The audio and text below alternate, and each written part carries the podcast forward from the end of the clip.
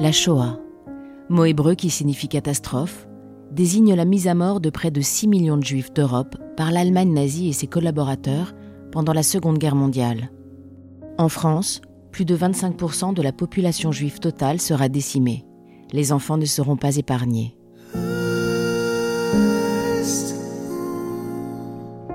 11 000 d'entre eux ne reviendront pas des centres de mise à mort et des milliers d'autres, les plus chanceux, seront séparés de leurs parents, cachés à la campagne sous de fausses identités, mis à l'écart du monde extérieur, parfois même dénoncés et emprisonnés.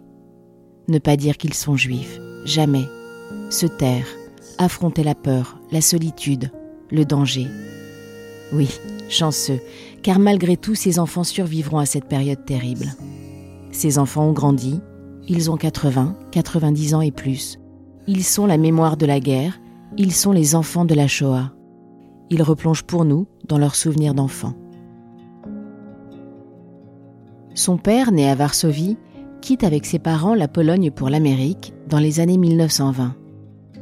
Mais manque de moyens financiers, ils font un stop en France, stop qui sera définitif. De son côté, sa mère, polonaise de Varsovie elle aussi, quitte seule sa famille nombreuse et pauvre à l'âge de 16 ans pour rejoindre l'un de ses frères installé en France. C'est donc à Paris que les deux se rencontrent. Ils se marient en 1930 à Drancy. De cette union naît Marcel le 16 août 1932. Après avoir habité un temps dans le quartier du Marais, la famille s'installe rue des Pyrénées, dans le 20e, en 1935. Le papa de Marcel, casquetier, se reconvertit en épicier la famille mène une vie tranquille jusqu'à ce jour de 1941. Un jour, euh, on m'a opéré des végétations. Donc après l'opération, ma mère m'avait amené me reposer à la campagne et c'était en 41. Et en 41, pendant que nous n'étions pas là, ma mère et moi, mon père a été arrêté dans l'épicerie et interné à Drancy. J'avais 9 ans on n'était pas pratiquants, mais même pas, croyants dans la famille. Pour nous, un juif, c'était quelqu'un qui parlait yiddish. On a survécu donc jusqu'à ce qu'il y ait un attentat sur des officiers allemands et leur vengeance aux, nazis, c'était de prendre des otages à Drancy et de les fusiller au Mont Valérien. Le 20 mai 1942, mon père a été fusillé à l'aube.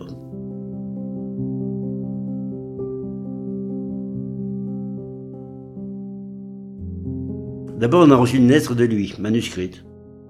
Tous les condamnés écrivaient, ils écrivaient tous à peu près la même lettre. Ma chère femme et enfant, lundi 18 mai vers 4 heures, je fus emmenée du camp de Drancy, où j'étais depuis plus de huit mois. On m'a mis seule dans une cellule.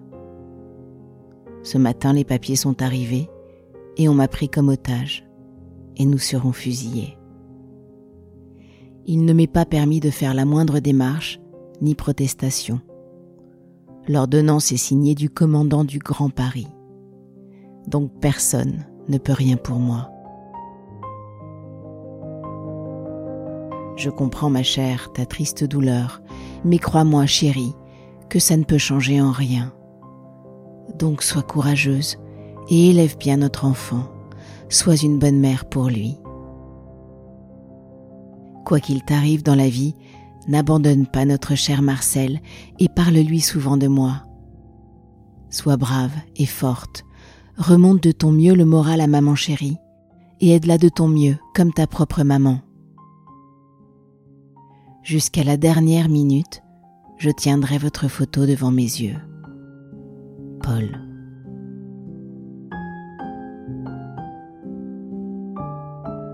Ils ont écrit la lettre à la prison de Fresnes vers 6 heures du matin. Ils ont été transférés ensuite au Mont-Valérien où ils ont été fusillés à 8 heures.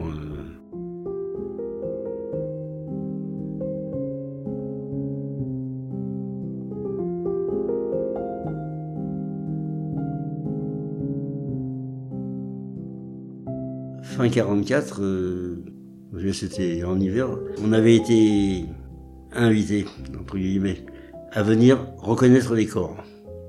C'était au cimetière de Bois-Colombes, où ils avaient déterré des corps de fusillés qui, étaient là, enfin des...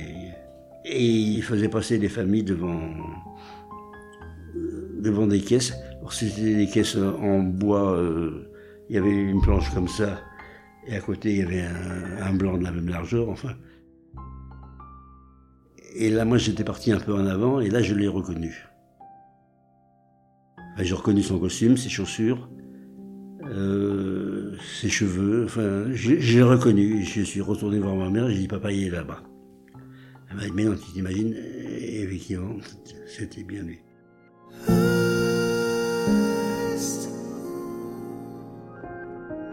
Comme Paul, le papa de Marcel, 1007 personnes seront fusillées pendant la guerre au Mont Valérien. Dès le mois de mars 1941, en effet, le fort militaire occupera une place centrale au sein de la machine de guerre nazie. Parmi ces fusillés, otages, condamnés à mort, communistes, juifs, étrangers.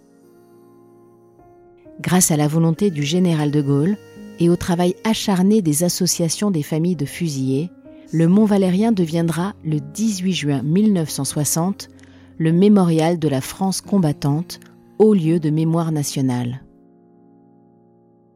Le papa de Marcel repose aujourd'hui dans un caveau de famille au cimetière de Pantin. Et Marcel vit heureux avec sa femme, ses enfants, ses petits-enfants. Merci Marcel de m'avoir accordé ce témoignage. Merci d'autant plus que je sais que c'était douloureux pour vous de replonger dans votre mémoire. Merci à vous d'avoir écouté cet épisode d'Enfants de la Shoah. Alors si vous avez aimé, abonnez-vous. Le podcast est disponible gratuitement sur toutes les plateformes de diffusion Amazon Podcast, Spotify, Apple Podcast et tous les autres. Partagez également ces témoignages avec vos amis, votre famille, faites-le écouter à vos enfants.